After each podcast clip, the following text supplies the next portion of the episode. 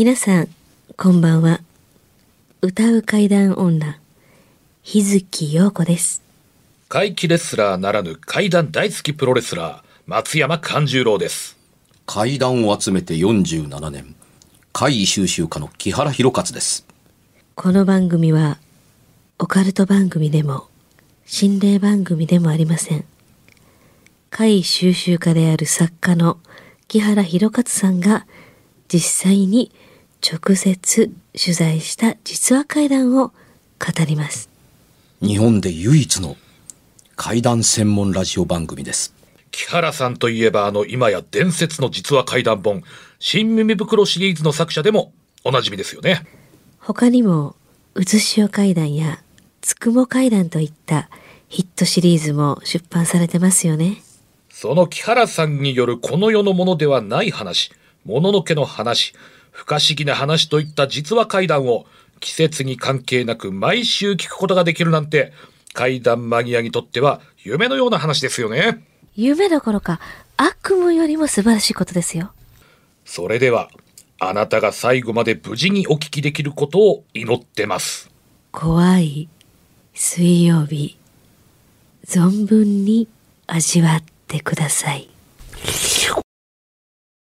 今日は1月13日はいです。1月13日なんですけれども、はい。えー収録している私たちの心と体はまだ12月の23日クリスマスイブもイブ、イブでございます。迎えていないかね。でね、あの、これを聞いてる時には、あの、うーん時が過ぎてしまった昔話をしていることになるんですけれども、えー本日南極大陸での感染者が発見されたので、先ほどね、うん、うん。なんか連絡。36人南極基地で、あの、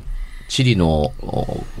あの、基地らしいですけれども、えーやっぱりね、移送をしてくる輸送物資とともにウイルスが持ち込まれた怖いですね。ら。しいどうやってそこまでウイルスがと思ったらそういうことです。ね。うん。そう、拙者も思った。うん。うん、これで、あのー世界六大大陸のうち南極大陸だけはあの無菌だったんですけども、えあの全大陸において COVID-19 が、あのー感染、うん。されたということになるのと同時に、どうやらね、このまんまの数字でいくとというか、現段階の状況で、あのー戦争中に早く大猛威を振るって、あの、たくさんの死者を出したい。スペイン風邪と、うん。あのー同等かそれ以上の感染拡大になることが分かったんだそうです、計算上。ということだ。でし大変なことです、これ。うんょすうん、なので、えーですが、あのね、あの人間がそれをどう受け取るかだったりすることも大きくかかってくるので、あの、現在のところまだ大統領であるあのトランプさんは感染拡大は収束に向かっているという発表してるかと思うと、あの、次期大統領バイデンさんは、あの、皆さん気をつけてください。ここから始まるのですという形で、あの、本当に悲惨なのはここからなんですっていう形で、えー死者がこれから増えるというかことを大きく、あの、伝えて気をつけてほしいのだと言ってるのと同時に、イギリスでは新型の変異性体が確認されて、ヨーロッパでもあのはい。5か、あの5カ国ぐらい。で、あの、オーストラリアでも発見されつつあった、あれされたのかな、なので、あの、で、えー感染力は1.7倍。現在の、あの、COVID-19 よりも1.7倍の、の、あのー感染力を持つというやつが、ただ、今のところ死者がいない重篤化はしする傾向がないということだけが言われてるけども、っていうとこだったりするんですけど、分かったもんじゃないやんけっていうとこだったりするのは、うんこの COVID-19 が最初出た時だって、そんな重篤化するっていう形って入ってなかったですから、織り込みとしては。えーなので、参ったな、これ。っていうの、新年の2回目の放送ですけれども、はい。あのーこれを聞いている、うあの、皆さんの状況いかがでしょうかというのと、これが流れてる時の日本どうなんでしょうかというのと、これを放送している時の私たちって、どうしてるんだろうかという1月13日の放送です。未来に向かって喋ってますからね。えー未来に向かって喋ってますから、い、やもう本当に春に向けて収束してよっていうとこですけど、もう頼む。本当に。うん。もはやこれはね、ウイルスをどうのこうのしようという話のためには、多大なわ私たちの、あの、おおおあの、制限の犠牲をなくしては、もう無理という状況下になっている状態ではないですかね、1月13日は。で、今回はですね、はい。えーそんな、また、いろいろと自粛も、うん。あの、厳しいリスナーの皆さんのよりどころであるこの番組なんですけれども、うん。そんなリスナーの皆さんからお寄せいただいたお題をですね、うん。キャラさんにぶつけていきたいんですが、ほんまによりどころなんやろね。えよりどころでしょう手加減してよ、お題と聞くだけでビクッとくる私。えーとですね、拙者と木月さん一つずつはい。持ってまして、はい。キャラさん拙者からい。きたいと思います。はい。えー千葉県、イン、インバ郡うん、インバグ。うんはいにお住まいのラジオネーム、キャラさんと同じ名前さん。あら、木原さんなんだ。うん広勝君あ、下がね。どっちだろう？あ、まあいいやどどっちなんだろう？うん。お題ですが、うん。ゲームに関する話があればお聞かせください。私の聞いた話では、オカルト系のゲーム制作でスタッフが次々と高熱を出して寝込んだことで、お払いをしたら回復したとか、ゲームセンターで営業終了して電源を落としたのに、1台だけついていて、コントローラーやボタンが動いていないのに、ゲームキャラが動いていたといった、えー話、こういうのを聞いたことがあるんですかね。うんえーそういうのがもしあればお聞かせくださいという内容のお題です。あのーゲーム関係の会談って、どう言えばいいんでしょうね。あの、ゲームの世界の、あの、物事というのは、一旦ゲーム以外のところで流行ったもののコンテンツの再利用でアイデアが流入されてるというケース、僕多いと思うんですよ。あの、いわゆるあの、例えば、なん、ドラゴンクエストにしてみても、ドラゴンクエストとしてはもちろん初めてなのかもわからないけども、いわゆるそれまで、あの、他であったような小説や漫画や映画の中にあった冒険活劇的なものというのが、ゲームに、の世界にやってきて、で、ゲーム性を与えなければ当然ならないわけだからう、ん。そのストーリーラインにゲームをさせて、あの、次々とクリアなり突破なりしていくということをやって、えー成立してたりするので、あのー当然のことながら、怖いものがこんだけ好きな人がおって、ホラー映画が面白いと思うような発想がゲームの中にやってくるのって、あのーゲームの時代ではそんなに、あの、遅くではなく、すぐ到来した部類だったりするわけですね。冒険の次は怖いもんかってなもんです。うんうん。で、当然のことが何が言いたいかというと、ここが厄介なところなんです。ゲームを作ってる人たちには、そもそも、あの、怖いもの好きという人が存在してるんですよ。うん怖いものと、あの、ホラーと。でね、僕ね、怪談とホラーの世界がなぜ、怪談という世界とホラーと言った方がいいのかな、が、ごちゃごちゃになってるかというと、ゲームの人たちに怪談とホラーがごちゃごちゃになってる人が多かったというのが僕の記憶なんですよ。この人たちがつまり、あのーあ、僕階段やってるんですけれどもね、と言うと、あ、ホラーやってるんですね。いや、階段なんです。じゃあ、ホラーじゃないですか。いや、階段なんです。ホラーでしょ？っていう風になったりするんですよ。だから、その、階段を今風に言うたらだとか、階段をおしゃれに言うたらだとか、あのー階段を洋風に言うたらだとか、いろんな考え方を持ってたりするんですけれども、あのー階段が、が、ゲームの世界から見ると、階段は、ホラーの下に入ってるあか、ーホラーに含まれてしまうんです。含まれるか同じものになったりするんですようん。昔階段は都市伝説が大流星を迎えた時は、あのー都市伝説の一派が、あのー階段なので、うん都市伝説の方が上なんあですよ。うん、あの、都市伝説の昔話が階段みたいなあ。もんですね。うんあの、大江戸都市伝説ですよ、四谷階段みたいなもんです。うんうん今の分かりやすかったですね。うんうんまあ、いわばね。うんうん、だからっていうので、まあ、階段が上に立ったことってあんまないんかったりするんですが、あの、仕事が、場そのものが、ゲームが他の、あの、ああらゆる他ものと違ったりするのは、作ってる人たちの中に、あの、クリエイターや好きな何かを持った人たちがたくさん集積して、その頭脳と労働力で出来上がっているところが大きかったりするわけです。ここに起こる弊害というのは何かというと、作ってる人たちが作っているゲームに対してあらゆるものをあの、広げて、おひれはひれをつけて大きくエピソード的に、あの、作ったり足したりしして、お話を乗っける場合が多かったりするのがうんあったりするんですよ。うんうんあのゲーム知ってるか？あれ作ってる時になっていうので、いわゆるゲームの一宣伝素材かのように振る舞うように階段を作つけられると言えばいいですちょっとか。話を持ったりとかしてるんですね。まあそういうことだったりするんですよ。うんで、え、そんなにいっぱい知らないよっていう人いるかもわからないですけれども、それはね、おあの、過去にあった話と似て似似てたりだとか、ありがちだったりするので、相手にされないから、ゲームは残って体験談は聞いてってるだけなんですよ。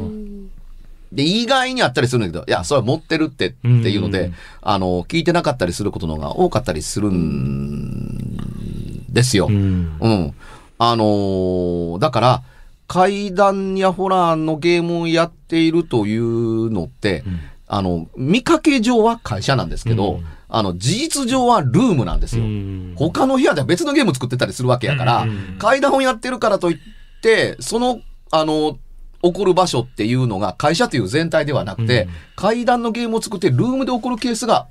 多かったりします。うちの会社でではないんですよ。ううんん。でも、それを会社でっていうと、会社を上げて階段のひだに合ってるかのように一見思いがちだったりするんですけれども、まあ、ルームで言うよりは面白いですよね。あで、まあまあ何が言いたいかというと、あのーで、全くないのかというとそうではなかったりするんですけど、ジタバタしていて、あの、遠回しにしてますけれども、あの、もう時効でしょう。新耳袋に書きましたけれども、新耳にリ、あの、ゲームの制作現場で、あの、こんなことがありましたっていう、あのゲーム、女神転生です。うんメガテンなんですね。で、後に、女神転生、えーえーされ、の、あの、ディレクションされた鈴木大司教と、あのー月人というタイトルの、あのーゲームを、僕原作で一緒に、あのーやったことがあるんですよ。うんで、鈴木大司教に、一応、あなたのところにいらっしゃった、ちょっと名前は明かせませんが、スタッフの方から取材させて書いて、書かせていただいたんですけども、あ、読んで知ってます。ん新耳、もう当然読んで知ってますっていうふうに、あ、あれ、うちの話でしょ？ってんいうふうに、あ、事実ですかって言ったら事実ですっていう。まあ、だから、あの、うん誰も触ってないのに、ん。あの、ブラウン管の上に、あの、文字がガーッと出始めて、うん勝手について、えうん、で、気味が悪いからって電源抜けて電源抜いても切れへんかったみたいなことがあったりだとか、あのーいうことがあったりするので、あのー初期の少なくとも、あのーメガテン、女神転生だけは、ん。あのー制作現場の最中に会議があったということは、あのー複数の証言がえ取れていあますね。よっぽどショックやったんでしょうね。ーうん。うん、あのーしかもその、渡韓工事だったので、割と夜中に残ってる人がいたので、複数なんです、みたいな、あの、ことだったりするから、ゲームの制作現場的に起こることというのは、あり得るでしょう。で、同時にね、ゲームの世界に、だけってに限ってるわけではないですけども、ゲームの世界ならではというところですけども、あのー、ゲームを稼ぐ人たちがやはり多いですね。ゲームを担ぐ。こういうことをやってるとヒットするっていうとかこういうことやると不吉なことがあるからというのでねうん、注意して、あのーあの、おままじない事的なことまで含めたら、いろんなことをやって、あの、会議を回避するなり、もしくは、あのーまあまあ、売れるようにもうん。もちろんあるし、無事完成にたどり着きますようにもあるし、うん。あの、スタッフに怪我病気などないようにということもあったりするのでというので、あのーまあ、映画と同じように、あの、お払いから入るということも、あのーあったりするというか、うん昔はなかったんですけどね。うんうん。あの、あまりにいろんなことが起こるのでというようなことらしいというのだけは残ったから、じゃあ、お払いしに行っといた方がいいよねというのは定着化してる場合が多いみたいです。うんね。会社がいっぱいあるので、うん全体的にしているというは言えないんですよ。うんうん。でも、会社それぞれでっていう。あそうですねそうそう。ね映画のドラマ作るときにはやっぱりね、それなりに、あの、ご祈祷いただく場合が多かったりするんですよ。はいはいはいスタッフ、キャストの、あの、無事で駆け抜けないと、うんやっぱりね、途中で、あの、どなたかが怪我されて、途中から抜けられたらシナリオ変えないといけないですか。ううんん。だから、あの、弦を担いで、あの、ご祈祷いただくという場合というのが多かったりはするんですが、もちろん階段なら絶対します。うんホラー映画なら絶対しますっていうのはあったりするかもわからないですけども、遅れてやってきたエンターテインメント。あのゲームってえーいうのって最初の頃はそのデジタル性がかかのゆえにあんまりゲーム活ことってなかった人が多かったんですよね。バカバカしいっていうふうに、パソコン1個ありゃできるのに的なところがあったりしたした人たちも多かったので、あの、少なかったと言いますけれども、徐々に増えて、今は普通のエンターテインメントと同じように、あの、同じようなことを気にするようになりましたね。ただ、ドラマよりもゲーム関係にはまつわって、こういうことがあったという、あの話は、マイクにいとまがないんですけれども、僕が、あのとても驚いているのは、えどうしてこんなに種類が少ないんだろうと思ったりすることが多かったりしえま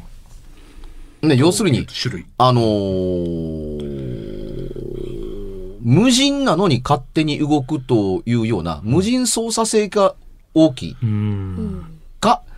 あのー電源ないのに勝手にどうなっちゃう系か。同じパターンばっかりなんですね、大まあ体。、さっきの言ったパソコンの画面とかうんそういう。形式的には多いですよね。うんで、これをね、あのーまあ、そんなにざっくりと言わんでもっていうのは、まあ、100も承知で、あの、短い時間でまとめてるからこそ毎回ざっくりと短くやってたりするわけなんですけども、これを、の構造分解を僕的にしていくとね、え家庭内であるテレビが勝手についてチャンネルが回る階段とほぼ同系列だと僕は思ってるんですよ。無人系で起こえること。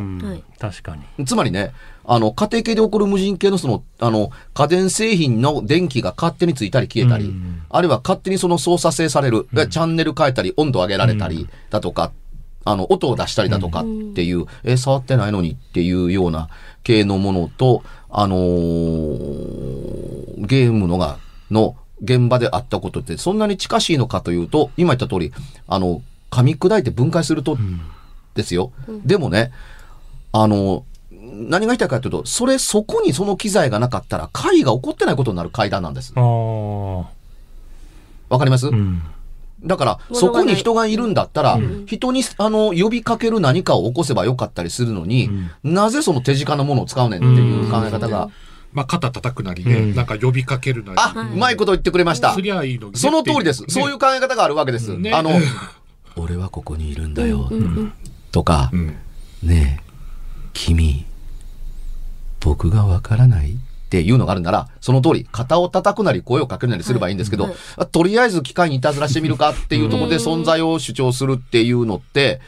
なぜかって言ったらそこにそれがあるからだっていう。うん。なぜ山を目指すのだそこに山があるからだ的だったりするんですけども、ゲームの、の、まあ、つまり、例えば、完成されたゲームにバグという形で回が存在するわけでもないし、あうん、それがあったがゆえに会社に来れなくなるという人が出てくるという発展性もないーし、うんうん、あのーまあ、せいぜい勘の鋭いことを通俗的に言われるとか、うんこのゲームの世界にこそよく出てくるのが、いや、うちの会社のスタッフの中には見える子がいてねっていうね見える子の介在による見える子のいた子化現象ですね。うんあ見える子がドラマを喋ってくれてるわけです。うんはいはい。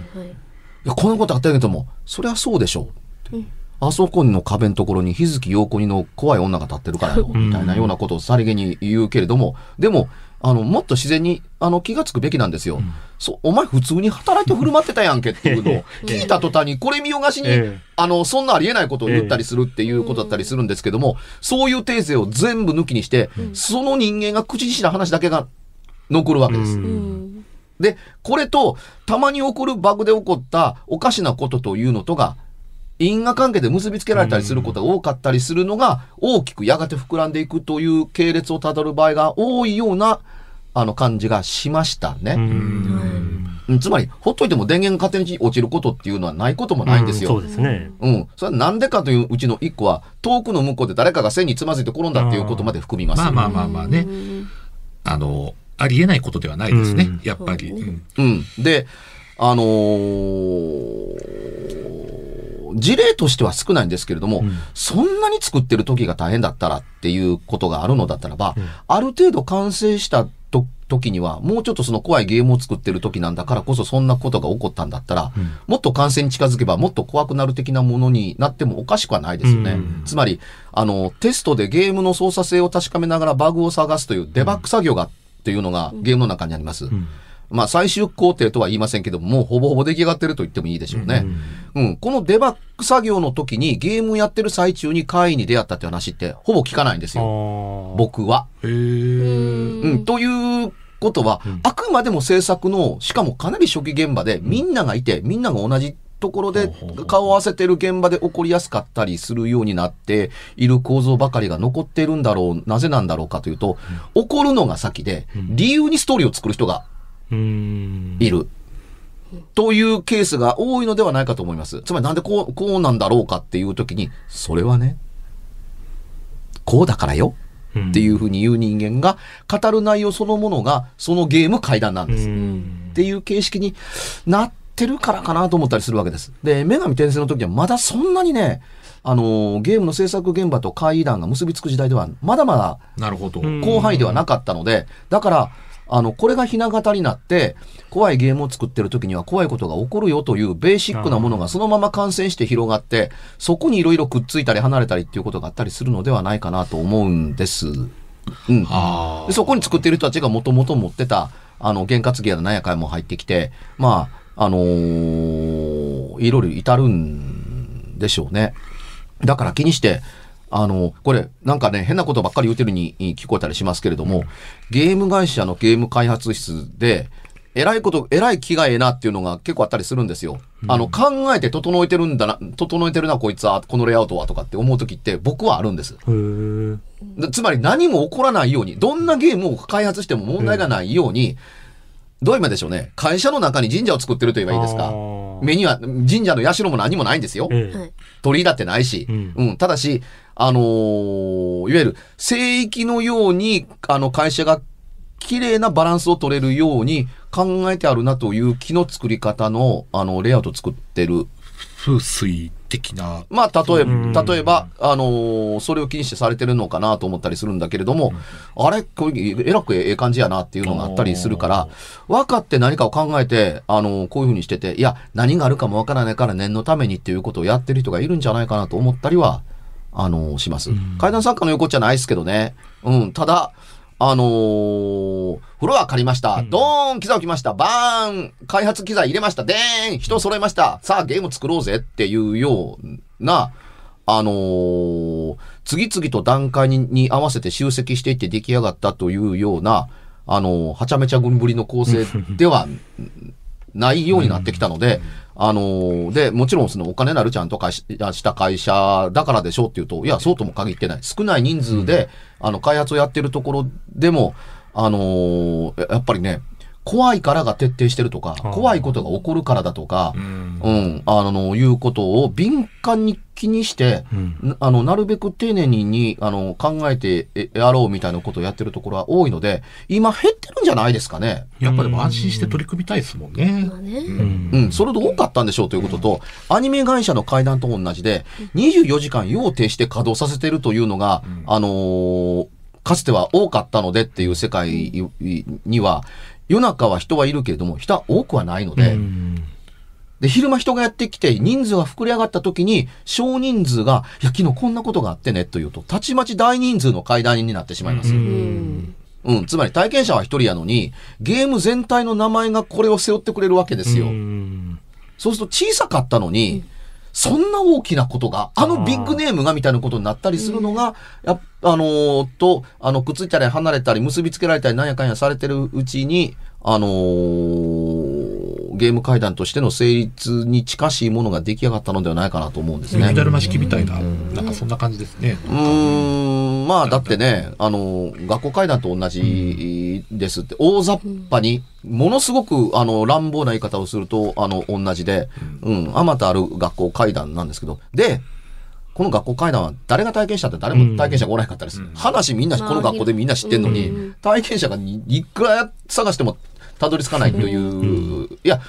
や、やがては、それはたどり着かないや、あのーはずですよ。卒業生から聞いたんですが、うん卒業生から聞いたんやんかって話やんか。ところがどっかの代で、いや、俺の時代でそんなことなかったけど、そんな話聞いたことないけどなと思ったりしたりするわけですよ。卒業生の間では有名だったっていうとこだけれども、どっかからプツッと消えてその上はないわけはい。ですね。ということはその代であったんやんか。んで、その代からあったのに、昔からこの学校ではからうんスタートしてるっていうことがあったりするのが、発動する、あの、卒業生があるわけですよ。そっから先の24期まではみんな知ってるけれども、6期以上は登られへんっていうに。で、その6期からスタートしたんだけども、6期の卒業生の時から、ここから昔は、ここは昔からな。ここからやね、結局はみたいな。で、5期の人が聞いたら、いや、知らんで、そんな話っていう、不思議な起こる構造論と、にも、あの、共通することが、あの、あったりするんですよ。うんうん。だから、あの、こんな話ができるのは、この番組ならではですけどもね。ならでは。あの階段ってただ一個の話聞いて、聞くだけではなくて、あの、それがもともとあるんやったら最初からいろいろあるはずだったりするから、突如降って湧いたけれども、あの、二代目、三代目ぐらいになってくると、もう元々あったという話だけの方が強力に語られるわうけん。ですよね。うん、そうなってくると、あの、振る舞ってくるのは、あの、ゲーム業界にはもともと怖いものを作るとうん、ひどいことがあるのだっていうことを伝える先輩がいいたりすると、何のゲームでいつからあったかとか、それはこの会社であるかどうかすらもはや関係がなかったりするんです。うん。で、どんなことがあったんですか？って、こんなことがあったっていうのが、元は別のゲームの話だったのに、うん。聞いたのはこのゲームの開発場所だったりするから、ん。それが次の人に広がると、これをここで聞かされるということは、このゲームの開発中の初期段階にそんなことがあったんかっていうのにう、あっという間に変異をするわけですね。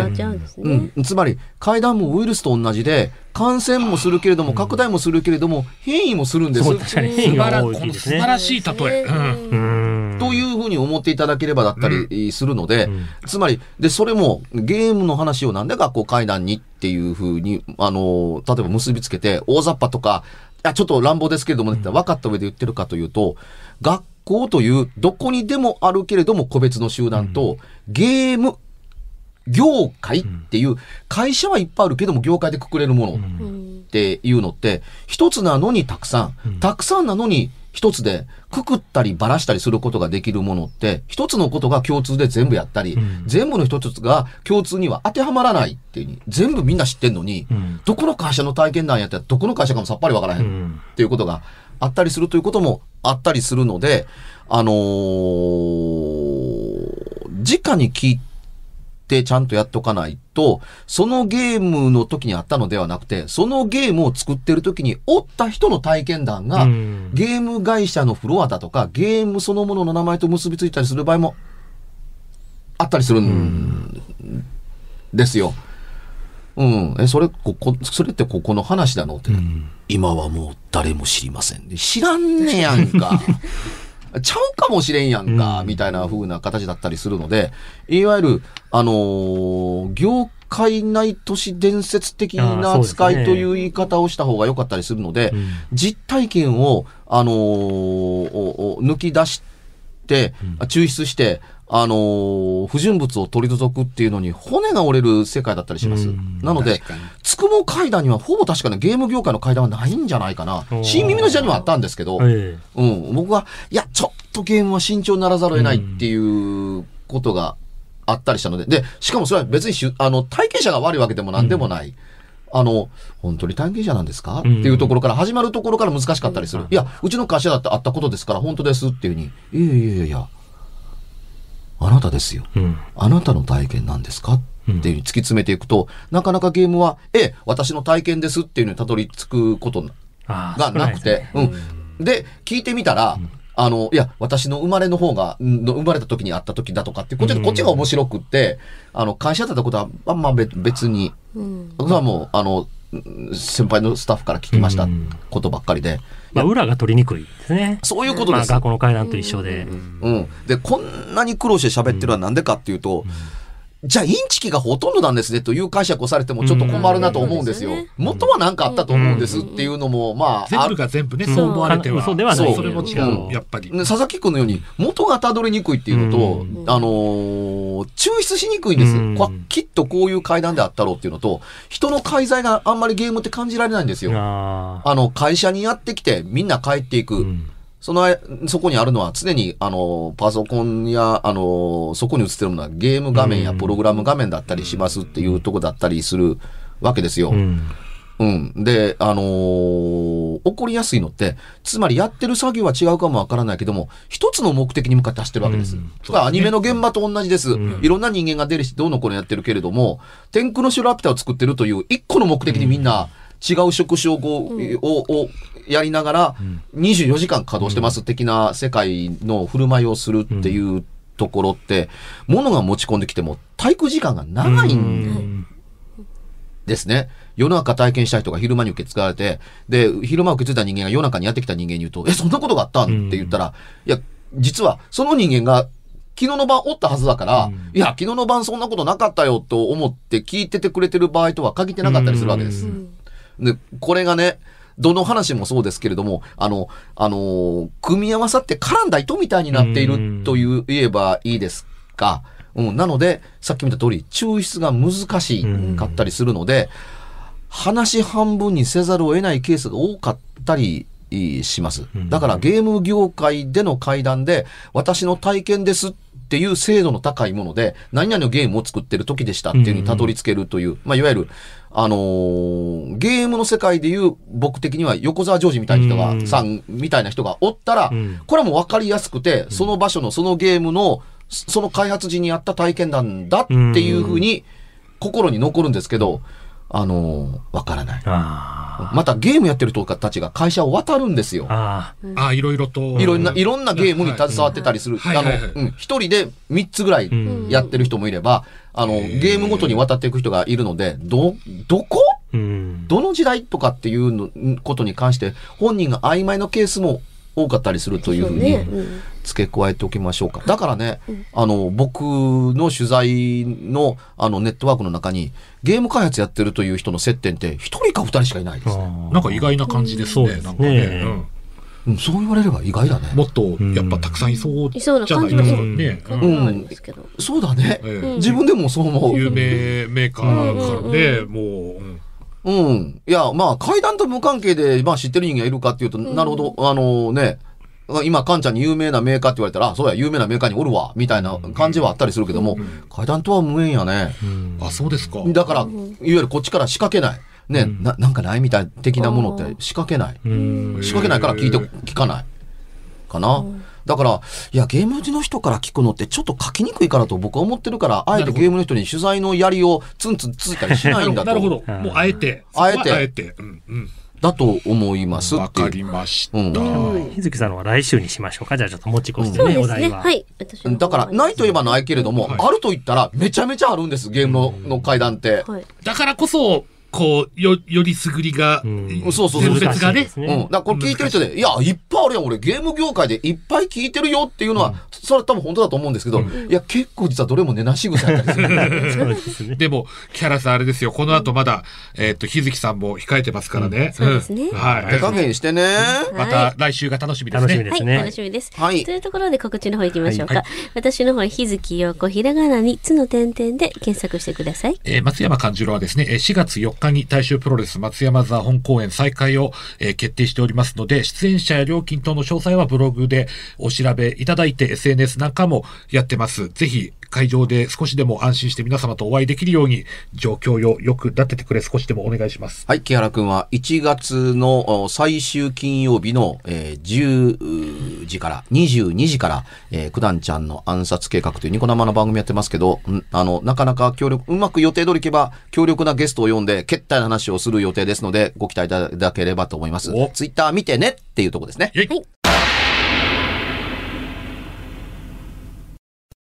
番組では別冊怪談ラジオを販売しております。ちょっと普通の地上波のラジオでは放送できない僕の体験を、あの語っています。二度と本の形でまとめるつもりのない話が入っていますので、ぜひお聞きになってくださればと。どうやったら帰るの？詳しくは、ラジオ関西の怪談ラジオのホームページをご覧になって、ぜひともお買い求めいただければと思います。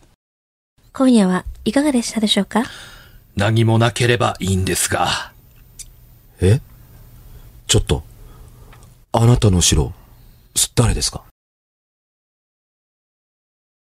番組ではお便りや感想のほかあなたが体験した怖い話やあなたが聞いた身近な人の不思議な体験また怖い写真や曰く因縁のあるものなどもお待ちしています。メールの宛先は、階段アットマーク、jocr.jp、